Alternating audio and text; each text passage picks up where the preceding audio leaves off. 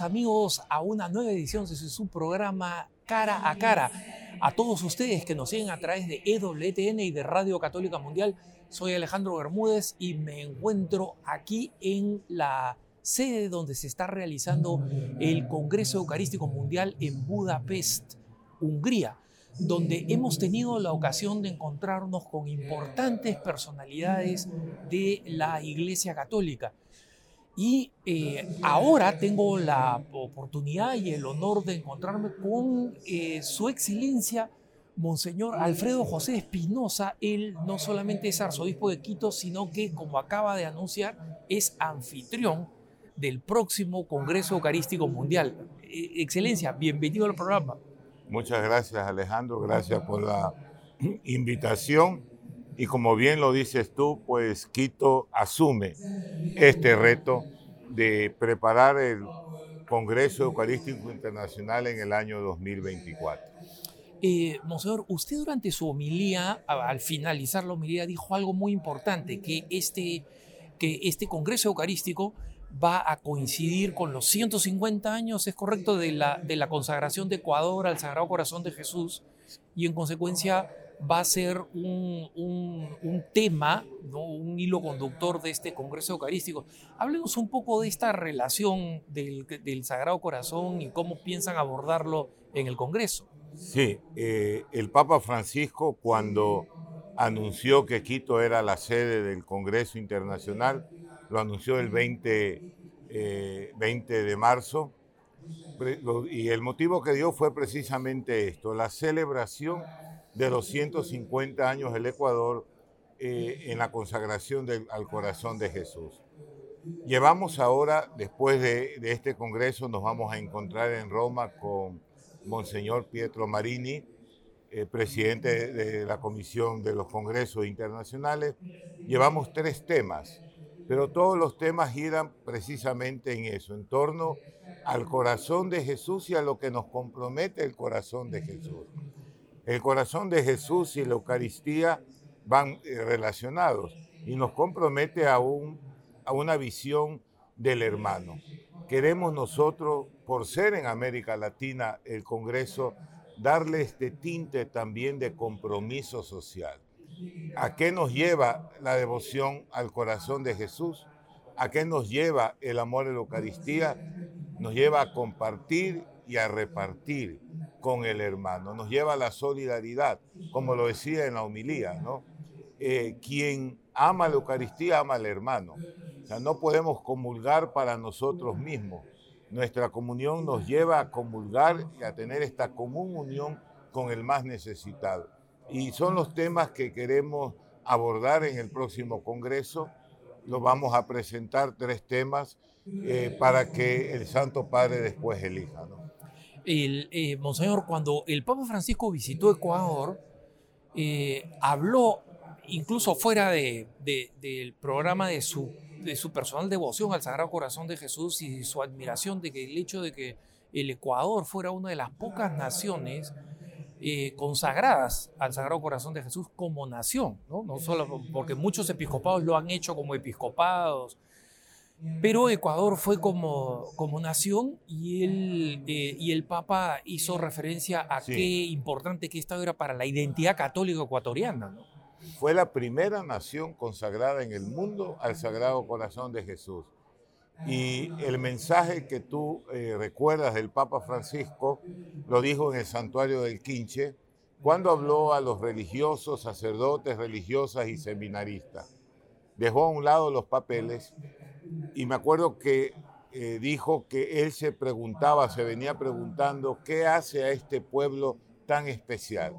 Y que la oración de ese lo había descubierto, y era su devoción y su amor al Sagrado Corazón de Jesús. Y nos pidió que no olvidemos esto, que potenciemos esto. Y creo que la celebración del próximo Congreso será un motivo especial y una ocasión especial para profundizar esta devoción al Sagrado Corazón de Jesús. Hemos iniciado eh, el pasado junio en la celebración del Sagrado Corazón de Jesús, hemos iniciado este proceso, ahí renovamos o hicimos una eh, renovación pero no, diríamos, no ya grande de todo el país, sino como arquidiócesis en el momento de decir, estamos lanzando el Congreso Eucarístico Internacional. Y esperamos eh, ya en el año 2024 hacer una renovación como país de esta consagración del Ecuador. Eso sería extraordinario y, una, eh, y algo que, que, va a sonar mucho más contracultural, ¿no? Porque cuando vemos el proceso de secularización de América Latina, donde cada vez incluso personas que se declaran católicas son más reticentes de, admitir que son católicos o de hacer gestos de esta naturaleza, como la consagración al Sagrado Corazón de Jesús, eh, eh, me parece que es una iniciativa eh, excelente, Monseñor, y muy en línea con lo que usted decía respecto de la conexión que existe con la Eucaristía, entre la Eucaristía y la solidaridad, el amor al hermano, la preocupación por el hermano y por la transformación social. Ese es algo que también nace de, eh, de la devoción del Sagrado Corazón de Jesús, porque si Jesús ama a, todos los seres humanos con corazón humano, el que es devoto del Sagrado Corazón de Jesús necesariamente tiene que expresarlo en, en el amor al hermano. Así es, yo siempre digo, que debemos salir de una fe que nos encierra en nosotros mismos. Y nuestra fe debe siempre acercarse al hermano. Si amamos al Señor, si amamos la Eucaristía y si amamos el corazón de Jesús, el corazón de Jesús es misericordioso. Tuve hambre y me diste de comer, tuve sed y me diste de beber, estuve desnudo y me, fui, eh, y me vestiste. O sea, no es, un, no es un corazón que se aparta del otro o que es indiferente del otro es un corazón que nos lleva a todos a comprometernos con el hermano. Y en esta línea queremos nosotros acentuar y potenciar nuestro mensaje en preparación al Congreso Eucarístico Internacional. Por eso decía, hay, uno de los temas que en este momento me acuerdo claro, claramente es compartir, partir y compartir. O sea, partir y compartir. La Eucaristía, eh, todos los temas que vamos a presentar tienen eh, las dos ideas, ¿no? El corazón de Jesús y la, Eucaristía. El corazón de Jesús nos lleva a partir y repartir el cuerpo de Cristo a los hermanos. El, eh, Monseñor, una de las cosas que usted mencionaba al finalizar su mis, la misa que usted presidió el día jueves del Congreso Eucarístico es eh, la necesidad de vincular más la presencia de María e invitó a los presentes que tomaron muy bien, ¿no? con mucha devoción, invitó a los presentes a, eh, a, rezar el Ave María antes de concluir la Santa Misa y de dar la, bendición. Y además tuvo un gesto muy bonito, muy latinoamericano, de regalarle al, al cardenal Peter Erdo, al, primado de, Hungría y el que está, eh, presidió digamos, el Congreso Eucarístico, esta imagen tan bella de la Virgen de Quito, de la escuela quiteña, eh, que vi que aceptaron con mucha admiración, porque es una imagen muy, muy bella. El, eh, ¿Cuál es el, el, vínculo mariano que usted ve en, en, este, el, subtexto, digamos así, presente de la Virgen María en, en, la presentación y la celebración de la Eucaristía? Yo soy mariano, soy salesiano y soy mariano. Eh, crecí bajo la mirada de la auxiliadora. Creo que, que yo, yo sentí, puedo decirlo, sentí esa ausencia de la Virgen en este Congreso. Me extrañó no ver una imagen de María en, la, en el templete de la misa inaugural. Y aquí la pusieron hace dos días, un pequeño cuadro. Me parece a mí que no puede entenderse la Eucaristía, Jesús, sin la presencia de María. ¿no? María nos lleva a Jesús María hace presente, encarna a Cristo, se hace carne el verbo de Dios en su seno. Entonces no podemos separar nunca. Yo termino siempre toda mi Eucaristía, todas las Eucaristías rezando a la Virgen. Siempre termino rezando a la Virgen. Y eh, conversando con la delegación, estamos ocho de Ecuador aquí. ¿A qué vinimos? A ver y aprender. vinimos a eso porque nos toca un gran reto eh, conversando con la delegación de los hermanos obispos y sacerdotes, y ya tenemos algunas ideas, yo les decía, cada día va a presidir en el Congreso en Ecuador una imagen de María de, uno de los santuarios marianos que tenga mayor devoción en el Ecuador. La Virgen del Cisne, la Virgen de Agua Santa, la Dolorosa del Colegio, que es el milagro que se dio en Quito, eh, la, Virgen de la Paz, y, indudablemente al final estaría la Virgen del Quinche, que es la patrona de la Arquidiócesis de Quito. No, no concibo yo un congreso eucarístico sin que haya esa presencia de María. Es la madre y el hijo y a la madre y el hijo nunca se, se los puede separar. Eh, sobre eso quiero hacerle una pregunta un poco más personal, monseñor. Eh, ¿Su devoción mariana viene de su vocación salesiana o su vocación salesiana viene de su devoción mariana? ¿Cuál, Creo que fue van primero? ligadas. Yo entré, yo entré a un colegio salesiano a los cinco años de edad y me gradué, o sea, desde eh, lo que llamábamos preparatoria en ese entonces estuve 13 años en mi colegio salesiano, mi madre me consagró a la Virgen a lo que yo entré al colegio. Me consagró a la Virgen. A la, María, Auxiliadora. Sí, me consagró a María Auxiliadora. Y mira, yo hice mi profesión perpetua en el santuario de María Auxiliadora de mi colegio. Me ordené sacerdote ahí. O sea, no lo puedo separar. Van unidos. Va unida mi devoción mariana y mi vocación. Va muy unida.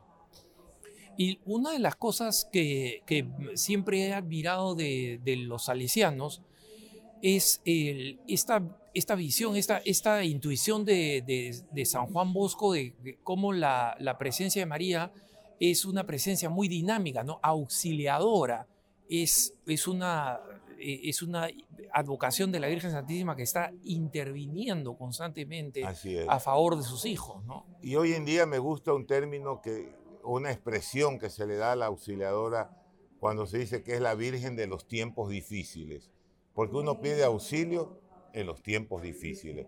Y, nuestro mundo, nuestra realidad de hoy, y hemos vivido un tiempo muy difícil con la pandemia, y yo sentí esa presencia de la Virgen Auxiliadora, la he sentido siempre en mi vida, pero la he sentido más en este último tiempo. Sí, la devoción a María Auxiliadora, como tú bien dices, esta devoción dinámica, esta devoción, y a los muchachos siempre, en los momentos difíciles de tu vida de adolescente, cuando tengas algún problema, mira a María, recuerda a María, ora a María, cógete de la mano de María. Siempre digo yo eh, eh, que nos pongamos bajo el manto de la auxiliadora, que nos cubramos bajo el manto de la auxiliadora. Entonces, la, siento así. Eh, te digo, como hacía de manera personal, eh, aprendí a mandarles telegramas a la Virgen. Una persona me contó y siempre me gustó esto cuando tenía algún problema, así como el Papa Francisco pone debajo de San José, yo ponía ya también debajo de la auxiliadora papelitos con una petición especial. Y no me ha fallado. Y otro salesiano me contaba que cuando la Virgen no lo escuchaba y no intercedía, porque es intercesora, claro. la ponía, le daba la vuelta hasta que le escuche. Cuando ya la escuchaba, la, la, viraba nuevamente. Yo no llego a eso, pero sí a, tener muchísima confianza en la auxiliadora, en la Virgen. Y, efectivamente, como usted dice, es, eh, es intercesora y, el, y, es importante ver eh, que no solamente no podemos avergonzarnos del papel que la Virgen tiene en nuestra vida cristiana y en nuestro, compromiso de transformación de la sociedad, y esto lo digo, eh, eh, Excelencia, porque la, propaganda eh, evangélica en muchas ocasiones ha hecho que muchos católicos con los cuales yo me relaciono, o sea, con los que veo y que me preguntan, eh, me preguntan constantemente, oye, ¿cómo explico yo eh, el papel de María? ¿no? Eh, este, porque se sienten acosados de alguna manera por los argumentos supuestamente bíblicos contra la Virgen María. ¿no? Y suelo decirles que más bien son nuestros hermanos separados los que deberían demostrar por qué María no tiene un papel que Jesucristo le dio este, desde el momento que la escogió como madre.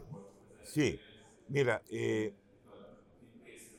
humanamente, la madre siempre nos ayuda, humanamente. Recuerdo cuando había algún problema o algo, ¿a quién acudíamos nosotros en casa? A mamá. Acudíamos a nuestra madre porque siempre la figura del padre como que, que crea un mayor recelo. pero mamá es la que nos ayudaba, la que nos aconsejaba, la que nos orientaba. Es la madre que ayuda cuando uno necesita. ¿Quién está al pie de la cama? ¿Quién? O sea, yo lo explico así, esa cercanía de María eh, en la vida del cristiano. Es la madre que está ahí, que nos ayuda a caminar. Me gusta mucho la canción Ven con nosotros a caminar. O sea, no es una virgen que se queda quieta, que se queda alejada, es una virgen que camina. María camina con nosotros, María acompaña nuestra vida. Yo eh, fui obispo antes de ser arzobispo de Quito, fui obispo de Loja, donde hay la devoción de la Virgen del Cisne. Es impresionante. Es, Loja es un pueblo mariano y es impresionante eh, ver en una procesión que dura tres días, pero el último día cuando llega la imagen a, Loja, dos millones de personas, e, eso mueve, conmueve el corazón. Y, y la Virgen está ahí, el pueblo la siente. O sea, el corazón del hijo siente el corazón de la madre. Para mí lo explico así, no con gran teología, pero sí sencillamente. Y, me parece que es de sentido común, porque me parece que el, el, Dios que se nos revela en el Nuevo Testamento, bueno, también en el Antiguo Testamento, en general en las Escrituras, pero especialmente en el Nuevo Testamento, eh, se resume en esa expresión en San Juan, Dios es amor, ¿no? Entonces, si Dios nos ama, entiende cuáles son nuestras necesidades y entiende cuál es la naturaleza humana. Entonces, ¿por qué escatimaría la presencia materna y femenina de, eh, de los seres humanos? Que es algo tan natural.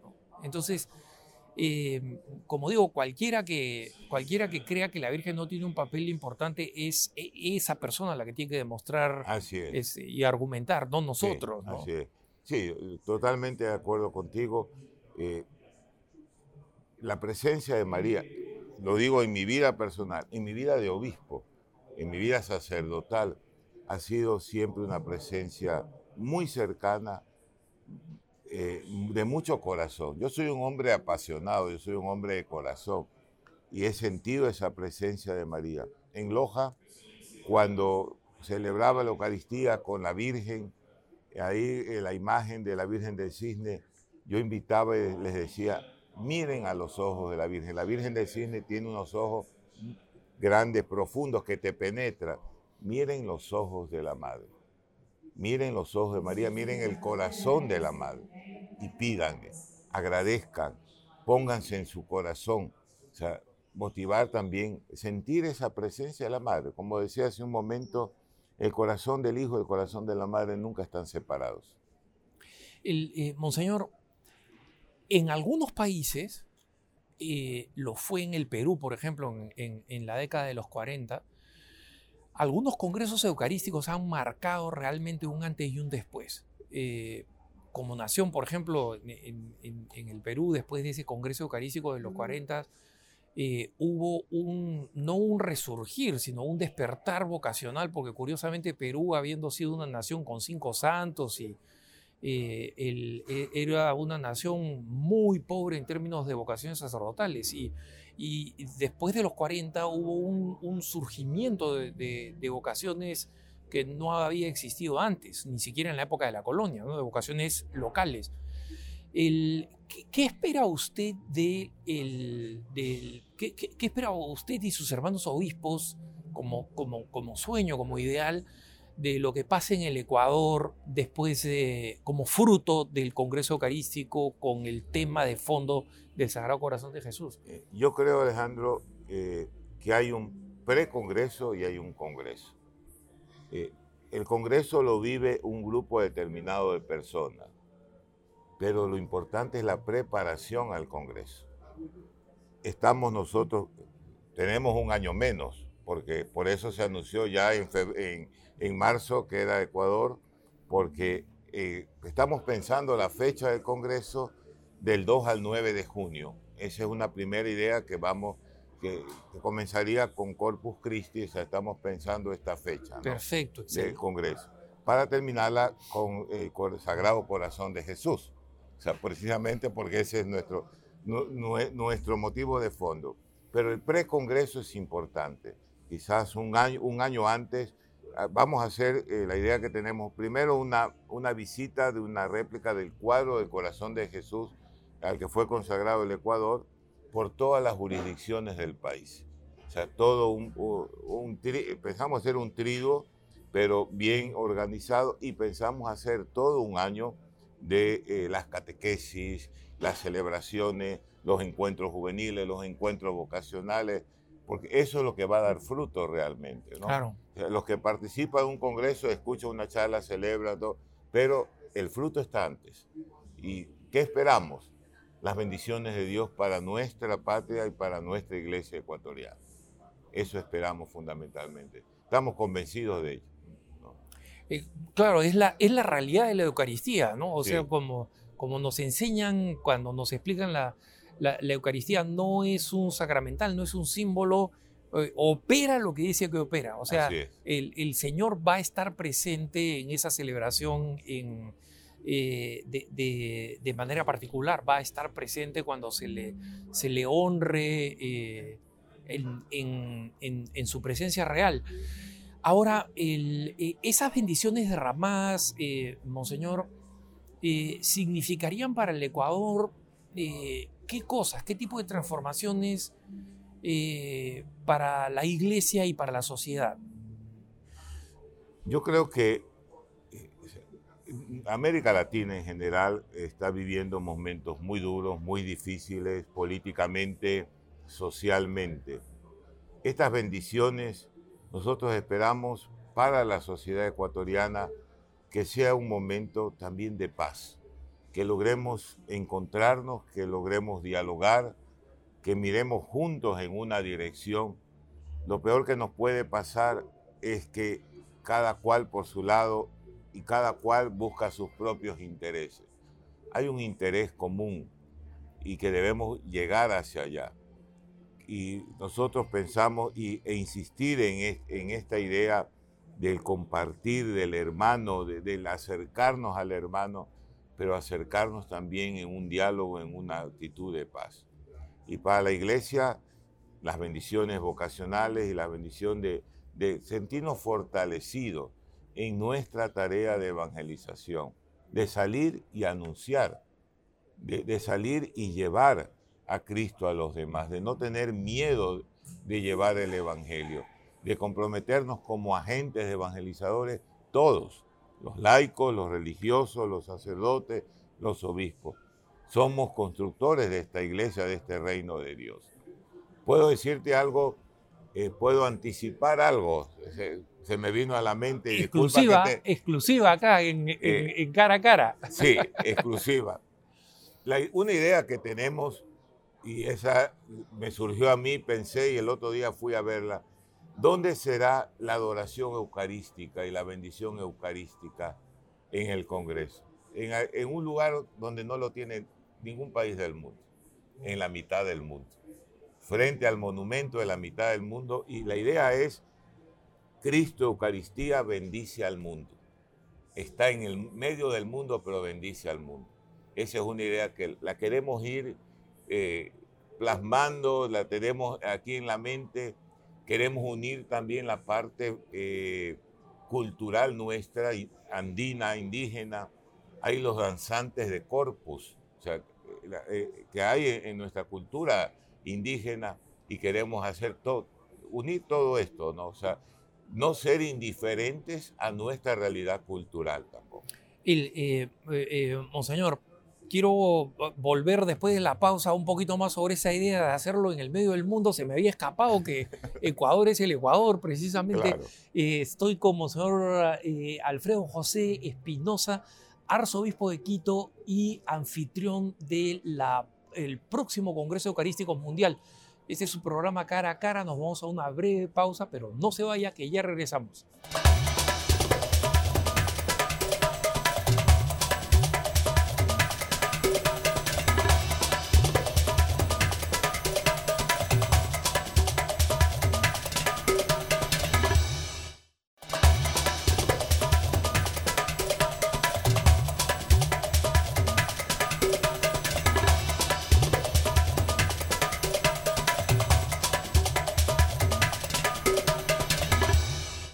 Estamos de vuelta en su programa Cara a Cara. Soy Alejandro Bermúdez y estoy con Monseñor Alfredo José Espinosa. Él es arzobispo de Quito.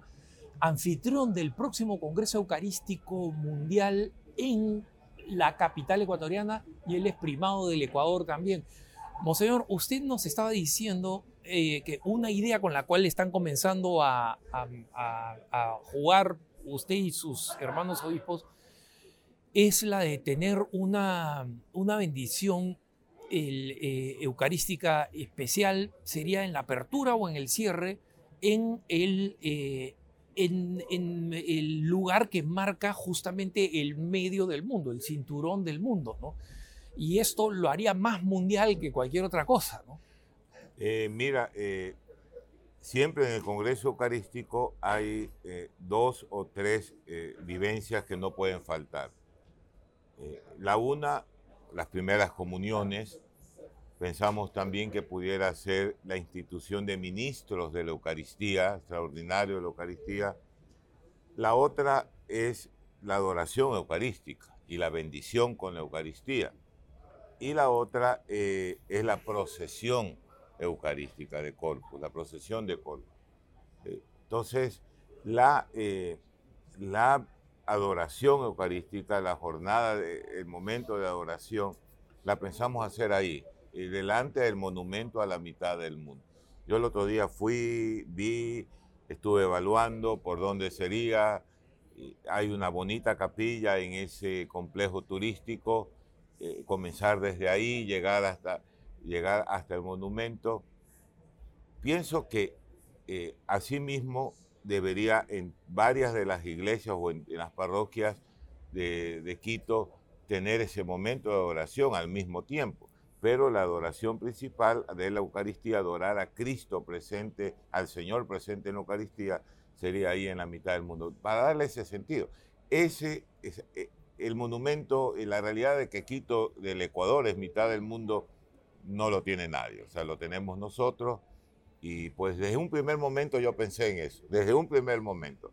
Ya la, eh, procesión sí sería por las calles del centro eh, de Quito, del centro colonial, desde la catedral hasta la Basílica del Voto Nacional, donde está precisamente el cuadro de la consagración del Ecuador eh, al corazón de Jesús, el cuadro del corazón de Jesús, ¿no?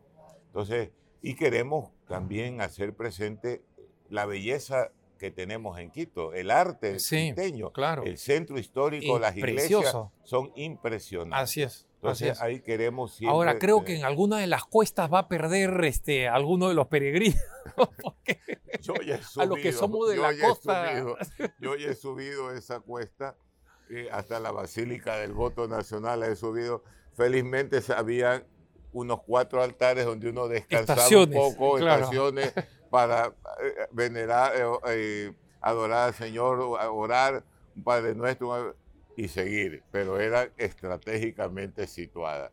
Pero sí, sí Quito tiene ciudad de cuesta, de Loma, tú conoces la capital de los ecuatorianos, pero hay un entusiasmo grande, hay un compromiso de, también del señor presidente de la República. Cuando hubo el cambio de gobierno, se, el nuncio apostólico eh, puso el Congreso Eucarístico en la reunión con el canciller que, entrega, que terminaba en agenda para el, gobierno. Esperemos que se pueda dar esa ayuda y de aquí es comenzar a preparar y un trabajo conjunto porque e, entran muchos aspectos. Sí, claro. Muchos aspectos. Claro, claro. El solo hecho de haber estado acá y ver eh, algunas eh, cosas eh, técnicas, tener en cuenta que van a haber visitantes de otras partes del mundo ¿no? y, que el, y que todo va a tener que adaptarse al hecho de que es un evento mundial. ¿no? Así es. pero creo que acá han observado bien, porque este ha sido un evento bien desarrollado, la parte de la prensa hemos tenido todas las facilidades para hacer nuestro trabajo, ¿no? y y lo mismo experimenté en, Quito cuando estuvimos con el equipo de WTN para la visita del, Santo Padre, ¿no? Así que el, yo creo que Ecuador está preparado, pero como usted dice, la preparación más importante es la preparación del corazón, ¿no? es preparar a, los fieles para ese momento de gracia. ¿no? Pues, Como la gracia nunca se fuerza sobre las personas, y los corazones tienen que estar preparados. Y lo has dicho muy bien, es un momento de gracia. El Congreso Eucarístico Internacional será un momento de gracia. En su etapa preparatoria y en su etapa celebrativa del Congreso. Por ejemplo, eh, venir aquí también hemos visto la liturgia. Pensamos que la liturgia debería ser más participativa. ¿En qué sentido? En que una oración puede ser en, inglés o, una, eh, una, lectura puede ser en francés. Una, hemos escogido hasta el momento, creemos que son seis los idiomas que debemos manejar en el Congreso. ¿no? Por supuesto el español, que es el idioma oficial del Congreso, pero está el inglés, está el italiano, está el portugués, está el alemán y está el francés. Pensamos que esos deberían ser los seis idiomas con los cuales nos vamos a manejar. Y estamos ya viendo equipos de, que dominen, vamos a hablar con las universidades, la, Pontificia Universidad Católica del Ecuador, eh, con otras universidades, para ver los equipos de las escuelas de turismo que tienen todos estos alumnos, que escuelas lingüísticas también, para hacer todos los equipos de traducción. O sea, es, un es, es compleja la cosa, pero la gracia, a pesar de toda esa complejidad, la gracia se derrama abundantemente. Claro, claro. excelencia.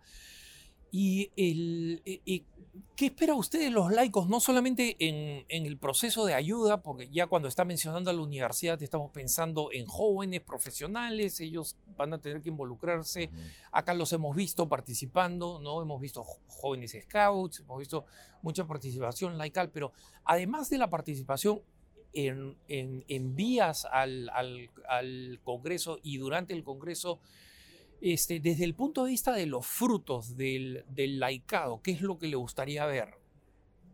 Que sean laicos, que sean laicos. Eh, mi vocación nace de, un grupo laical.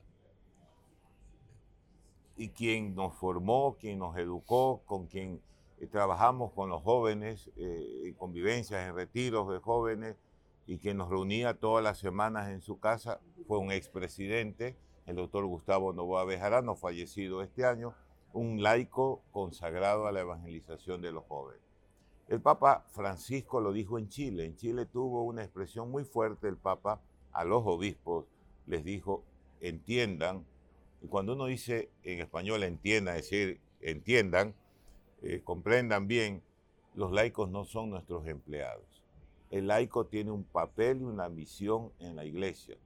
¿Qué espero yo del laicado? Espero que se comprometan en su misión de, ser en el mundo eh, testigos del Evangelio, de anunciar, pero también ser en su realidad temporal, porque eso nos dice eh, el concilio sobre el, documento de los laicos, son en la realidad temporal, son testigos del Evangelio, testigos de Cristo. Entonces espero eso, esa es mi ilusión de siempre, que el laicado eh, tome ese papel, asuma ese papel.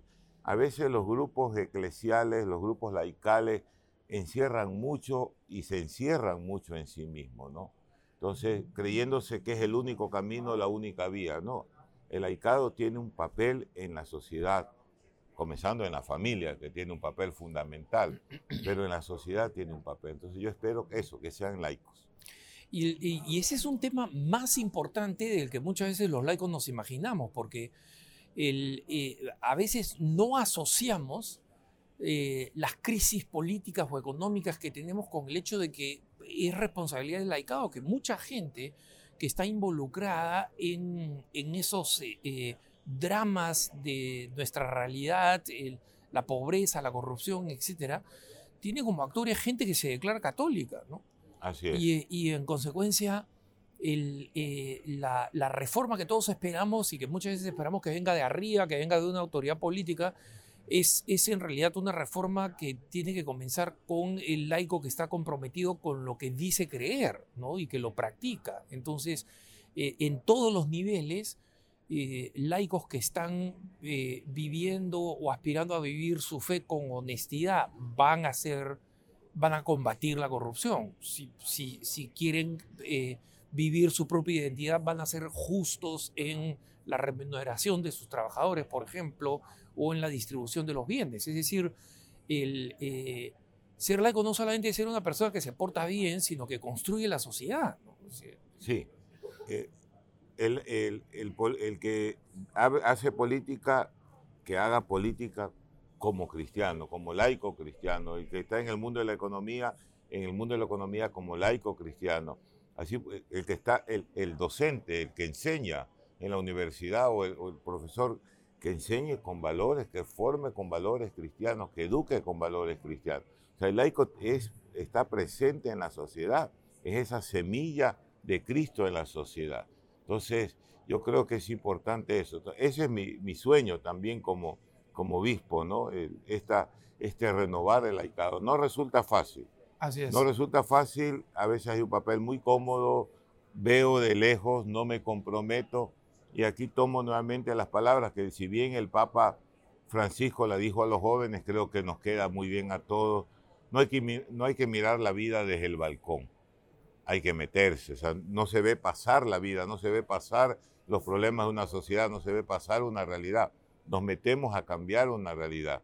Yo soy de Guayaquil, una ciudad que era de balcones, la ha perdido por las grandes, eh, los grandes edificios, pero uno se asomaba al balcón para ver un desfile. Entonces, cuando el Papa dijo esta frase, yo la comprendí muy bien, porque yo me asomé toda la vida de niño a un balcón para ver pasar el desfile de las fiestas de independencia de mi ciudad. Entonces, y justo vivía en la calle donde pasaban los desfiles. Entonces, no podemos ver la vida, pasar la vida. Tenemos que meternos a cambiar esta sociedad desde nuestra fe. Ahí está nuestro desafío, desde nuestra fe. Ahora, eh, Monseñor, realistamente, realistamente, desde el punto de vista del compromiso laical, eh, y al mismo tiempo que vemos un proceso de secularización en nuestras sociedades, para bien o para mal, está sucediendo que el, el consenso cristiano que había, digamos, en nuestros pueblos, en nuestras sociedades, e incluso aquel que decía que no soy practicante, creía que los valores cristianos eran buenos reguladores de la sociedad, eso está cambiando dramáticamente. Eh, pero desde el punto del compromiso laical, ¿no? la multiplicación de, eh, y el surgimiento de organizaciones laicales con todos los, los, defectos y las limitaciones que usted bien menciona, eh, y se lo dice a alguien que es un laico consagrado de una comunidad que ha pasado por miles de problemas eh, eh, por esa misma razón. Pero usted, desde su experiencia al inicio de su sacerdocio y ahora ya en el episcopado, ¿cómo ve la cosa? Que hemos, desde el punto de vista del laicado, hemos retrocedido, estamos igual, hemos mejorado. Siempre yo escuchaba de Gustavo, la expresión que el concilio decía y dice que es la hora de los laicos, pero que parece que el reloj se ha, se ha dañado, que nunca llega a esa hora. No sé si atreverme a decir que ha retrocedido, pero nos falta, falta un compromiso laical más fuerte. Hay movimientos laicales, pero a veces eh, se dedican solo en una línea eh, que no es toda la, dimensión del laicado. El laicado es el fermento en la sociedad, es el laico en la sociedad que transforma las estructuras de la sociedad. Ese es el auténtico laicado y eso es lo que falta. O sea, hay un despertar de movimientos eh, laicales, vuelvo y repito, pero que van en una línea determinada. A veces van eh, muy encerrados en sí mismos, muy en conversión personal y se quedan ahí pero salgan, hay que salir. Y el Papa nos insiste en ser esa iglesia en salida, en salir e ir hacia los demás. Y el laicado tiene que salir, tiene que comprometerse con las realidades temporales. Es el desafío, es un gran desafío en la iglesia, en, eh, en la arquidiócesis puedo decir que es un gran desafío cómo comprometer a los laicos en general. Cómo comprometer. Yo por situaciones de, la realidad de la pandemia. Formo parte del, desde el año pasado del, del, un grupo que se llama el Comité de Emergencias de Quito, que todos son empresarios, y ahí trabajamos en bien de los demás frente a la pandemia, ¿no? Y ahora formo parte de un fideicomiso, un directorio Unidos por Ecuador, de un grupo de empresarios, nos pidieron a la iglesia y yo como vicepresidente estoy ahí de la conferencia episcopal, estoy ahí eh, para garantizar todo este trabajo, una transparencia en el trabajo que se ha realizado, ayudando al gobierno en el proceso de vacunación y se ayudó. O sea, el Ecuador, el, primero el presidente cumplió esa promesa de campaña de vacunar 9 millones en 100 días. Entonces, el Ecuador estamos a unos pocos días de, lograr la inmunidad de rebaño. Pero el empresariado estuvo ahí. Entonces, tengo esa relación y eso me va a permitir a ir entrando en ellos y decir, son, y son gente de fe, toda gente de fe, a vivir este compromiso laical. yo espero sinceramente, Monseñor, que en el Congreso Eucarístico exista un espacio para reflexionar sobre esta realidad, porque es un desafío para toda la Iglesia. De hecho, el papel de Olay, como usted decía, el Concilio Vaticano II no se escribió solamente para América Latina, se escribió para la Iglesia Universal. Pero el, pero el, compromiso de los laicos es, eh, sí es un problema relativamente agudo en América Latina, porque vivimos sociedades que, por un lado, tienen eh, una, una fe profunda, que nosotros vemos en el pueblo, una fe profunda, una fe que, que ha eh, subsistido y ha sobrevivido y crecido en enormes dificultades pero también seguimos siendo un continente con enormes injusticias, con enormes diferencias. Entonces hay una, hay, hay, hay una contradicción ahí enorme entre lo que nosotros decimos ser ¿no? y lo que realmente debemos ser. Pues, el, San Pablo VI decía que América Latina era el continente de la esperanza y ya pues la esperanza no puede seguir siendo esperanza, en algún momento se tiene que volver caridad, ¿no? Entonces, el, el, eh, es una reflexión que primero le agradezco y que y ahí creo volvemos que hay que seguir haciendo. al tema de la, del Congreso. O sea, tú estás volviendo al tema del Congreso y me gusta esto. Y tomo la idea, tomo la idea de, de, una reflexión dentro del tema. Voy a hablar con el equipo, como señor David de la Torre, mi obispo auxiliar, que preside la Comisión Teológica, para que, cómo este compromiso, cómo este compartir, este partir este Cristo Eucaristía que nos lleva a partir con el más necesitado la vida, ahí meter esta reflexión sobre el laicado. Porque tiene que aterrizar. Un Congreso Eucarístico debe llevar a un compromiso de vida. De eso yo estoy convencido. a mí me parece importante lo que tú acabas de decir, te lo agradezco. Cojo la idea al vuelo, no como si dice, cojo la idea al vuelo y poder llevarla a, la reflexión, porque debemos que, este Congreso sirva también para transformar, para cambiar, para comprometer a, una misión al laicado. Si no, nos quedamos en, un evento masivo, pero que no llega y no transforma. Y previamente nos iremos haciendo este camino de reflexión. Monseñor, sinceramente, tengo un enorme entusiasmo por el hecho de que el Congreso Eucarístico Mundial venga a América Latina y efectivamente Ecuador, el Ecuador me parece eh, un, lugar especial. Coincido, también ha sido mi experiencia que eh, los, los, hermanos en Ecuador tienen ese algo especial que el Papa percibió y que encontró como respuesta en el Sagrado Corazón de Jesús. Así que eh, realmente... Consagrados al Corazón de Jesús y al Inmaculado Corazón de María. Tenemos esa doble consagración. y, no hay que olvidarlo. No, hay, que, olvidarlo ya me estaba olvidando. no, no, sí. Eh, el, que sea en América Latina le da un tinte especial. Le da un tinte especial. El pueblo ecuatoriano tiene una religiosidad popular muy grande. Enorme, Que no, que no hay que ir en contra de la religiosidad popular. Francisco lo ha dicho muchas veces, eh, ahí está la semilla que debemos cultivar. y estamos haciendo eso también. Orientando, sí. Purificando muchas cosas, sí.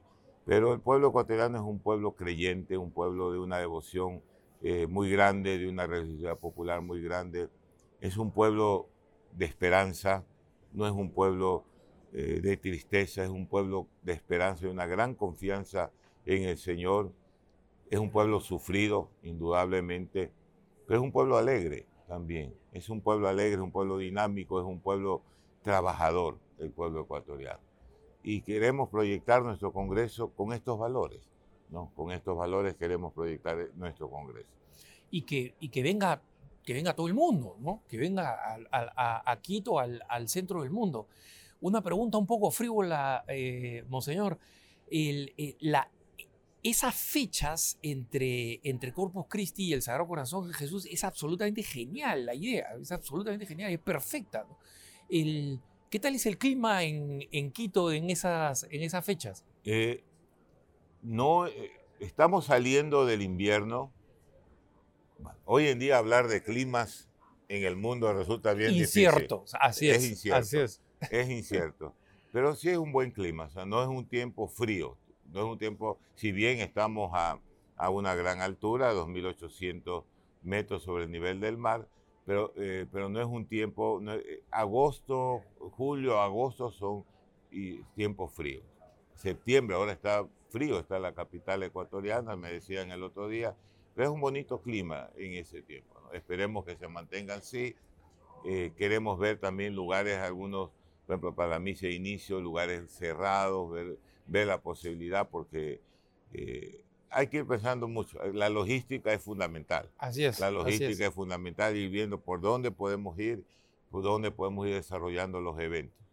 Ahora, de todas maneras, sí hay algunas ideas este, originales eh, muy importantes, ya, ya avanzadas, eh, Monseñor. ¿ah? Eh, la presencia de la Santísima Virgen María en sus distintas advocaciones, por ejemplo, durante el Congreso, la fecha entre Corpus Christi y, ese, y los el, temas y el, también los, tenemos que vamos a presentar. Eh, tenemos, eh, hay la Comisión Central eh, del Congreso, que, que, están laicos, están religiosos, religiosas, está, estamos obispos, hay las comisiones, tenemos 11 comisiones ya estructuradas, ¿no? Financiera, que es la primera, lo, logística, de prensa, de comunicación, la, la, comisión litúrgica, o sea, tenemos ya 11 comisiones estructuradas. ¿no? Y, y, y, por supuesto, eh, Excelencia, EWTN y Radio Católica Mundial cuente con nosotros absolutamente Bienvenido con nuestro compromiso. Eh, no solamente se lo digo en mi nombre, sino que el productor me lo ha dicho por acá, que él es el que manda, así que me ha dicho, ya ahí, ahí vamos a estar apoyando 100%. Encantado, que, bienvenido desde ya. Eh, excelencia, es una tradición de todos nuestros, de todos nuestros eh, televidentes y radioescuchas rezar por las intenciones de nuestros invitados, por él y por sus intenciones. Pero hermanos, ahora tengo que pedirles una oración muy especial porque este evento es un evento que está en el corazón de todos los hispanohablantes. El Congreso Eucarístico Mundial del 2024 en Quito. Monseñor, muchísimas gracias por habernos acompañado. Gracias que Dios les bendiga. Gracias a ti, Dios te bendiga y no dejen de rezar, no dejen de orar por, por Ecuador, por Quito, en este compromiso, no dejen de orar por este hermano obispo que sirve al Señor dejando lo que más amó, que fue el, la educación, el patio, las aulas, los jóvenes, ¿no? Y está sirviendo a todos. Pero están desde ya bienvenidos a, Quito para este Congreso del 2024. Ya saben, han escuchado directamente del arzobispo de Quito esta invitación del primado del Ecuador, así que ahí esperamos estar, Dios mediante, EWTN de todas maneras va a estar y si Dios quiere eh, y me da vida, yo mismo voy a estar ahí. Gracias por habernos acompañado, no se olviden que pueden escribirnos siempre a nuestro correo electrónico cara a cara arroba ewtn.com, cara a cara arroba ewtn.com. Yo los dejo en compañía de la mejor programación católica EWTN y Radio Católica Mundial. Soy Alejandro Bermúdez, no se olviden de rezar por mí y hasta la próxima.